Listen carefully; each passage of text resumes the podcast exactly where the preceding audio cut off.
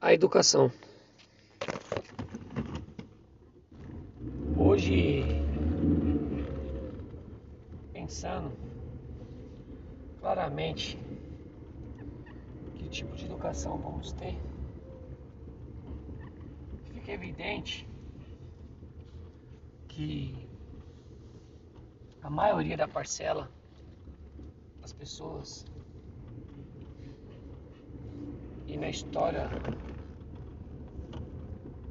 se preocupam com a educação dos seus filhos. Todos querem um futuro melhor, qualidade de vida, índices socioeconômicos mais satisfatórios.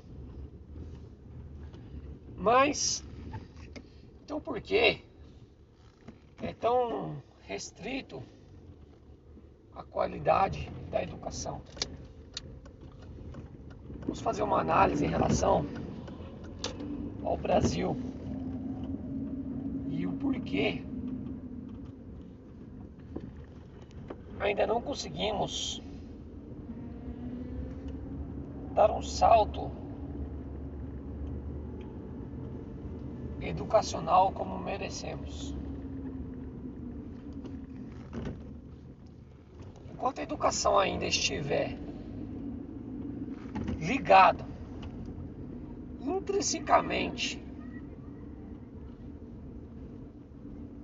a governos políticos, ou seja, a ideologias políticas vigentes, vamos estar fadados ao fracasso. Vamos estar fadados ao fracasso. Isso não quer dizer que devemos abandonar a ideia de que o Estado é responsável por nossa educação. Porque o Estado tem a responsabilidade da educação pública gratuita. Mas houve uma mudança estrutural dessa responsabilidade. É muito comum, por exemplo, a gente escutar pessoas falarem: ah, mas a escola antigamente era muito boa, a escola pública era muito boa.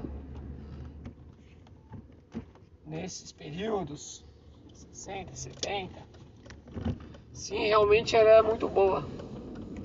Né? As, a elite em si estudava nas escolas públicas.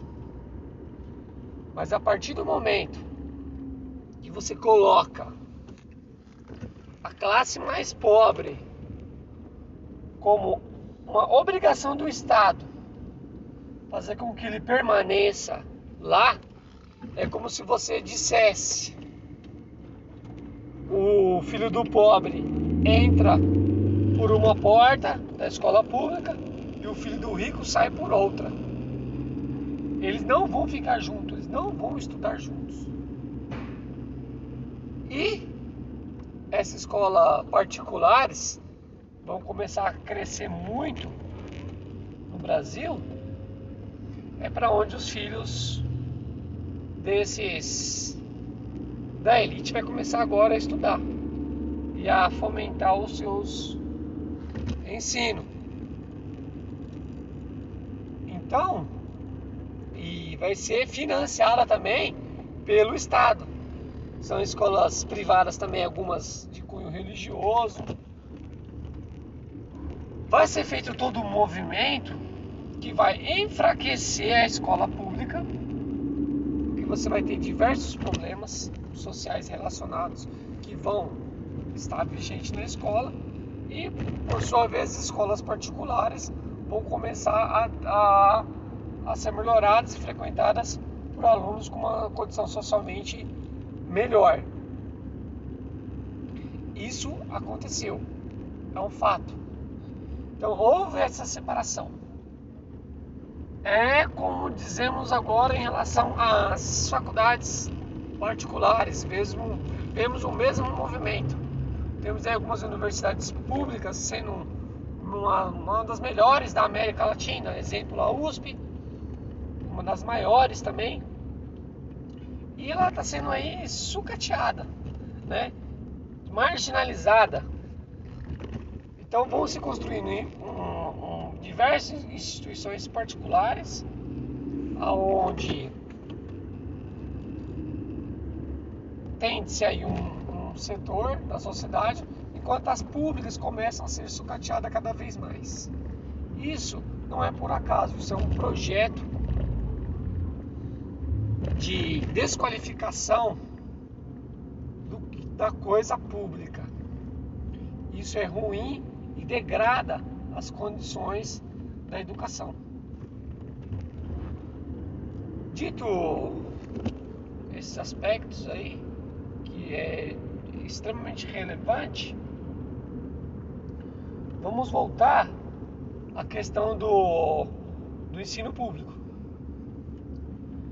Então a escola sendo sucateada, barateada com o ensino, digamos, péssima qualidade, péssimos salários, é desqualificado o professorado e muito disso, de todas essas questões, envolve-se o governo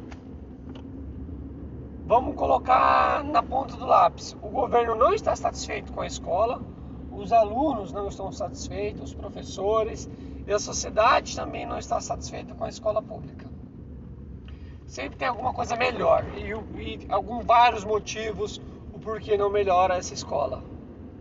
E vai ter governos que vão se eleger com essa bandeira e vai ter governos que vão perder por causa dessa bandeira, que é a bandeira da educação.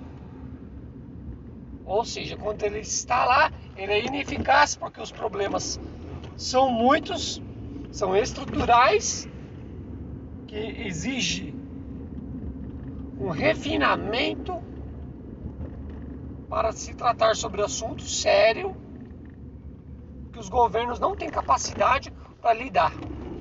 Porque os governos, eles dependem de bases governamentais para que essas ações sejam edificadas.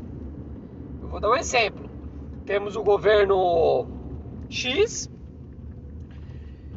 querendo realmente, de fato, e vamos fazer uma ideia hipotética, de fato querer fazer uma mudança estrutural na escola, no âmbito educacional, e ele precisa ir lá provar esses projetos que poderia vir a ser uma medida eficaz cabe no orçamento.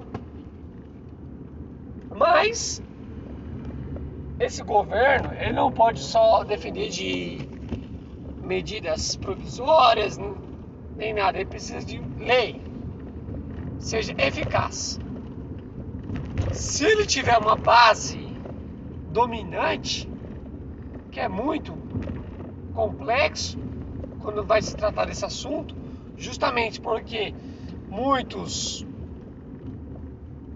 que foram eleitos ali não foram eleitos pela bandeira da educação, ou seja, não entende da educação, não são especialistas do assunto. E por mais que às vezes vamos colocar que eles tivessem ainda a boa vontade de querer fazer alguma coisa útil para a educação, mas pelo seu, pela sua imperícia, sobre esses fatos faz com que o seu voto seja errado. Ou seja, ele vote contra esse projeto de, do governo X. Então, obviamente, não vai se concretizar esse projeto. Vamos dar outra razão. Muitos talvez não votariam a favor desse projeto, porque senão esse governo X seria eleito novamente o outro ano. Então estaria novamente prejudicado. Isso se for um político malicioso. Viu? Então são várias questões que faz com que a educação ela tenha vários espinhos para que ela não se para que ela não se concretize. Aí pergunte: qual seria a solução concreta e eficaz? solução concreta e eficaz. Primeiro, retirar do âmbito governamental a pauta da educação. A educação tem que ser uma decisão de educadores, a princípio. Mas vai se dizer, mas a questão política está em voga? Está, mas ela deve ser secundária. Sempre ser secundária. Eu não vejo a sociedade, políticos entrando nos quartéis e falando para algum general como disciplinar sua tropa, como fazer determinadas ações militares.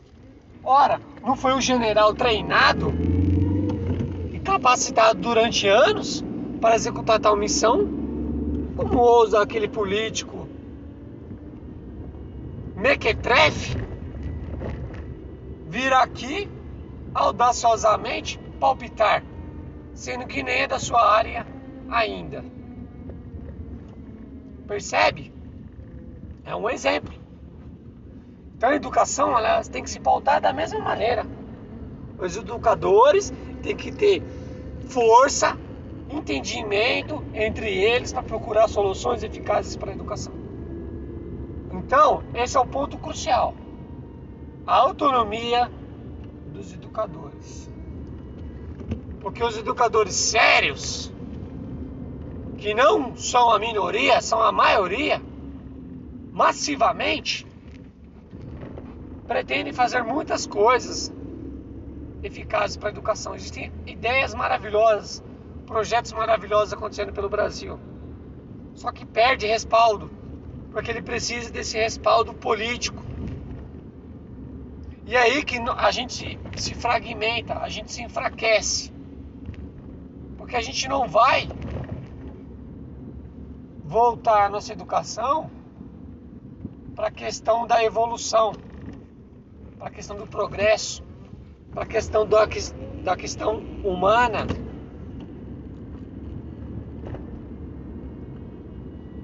Essas questões políticas, elas fragmentam a nossa classe educacional. Repito, isso não quer dizer que não vamos ser seres pensantes, seres políticos. Alguns estupidamente vão dizer: ah, se predominar as ideias marxistas, ideias de esquerda, porque a maioria dos, dos professores são de esquerda. Ora, então que venha professores de direita para a escola, que venha professores com pensamentos mais voltados à direita, de centro, ou seja lá que ângulo for, para o âmbito escolar. Agora não querem participar do âmbito escolar e querem palpitar, não dá. Não dá para agradar a todos. Ou é uma coisa ou é outra. Então, tem que ficar bem claro a todos essa questão. E vamos o que vai ser ou não.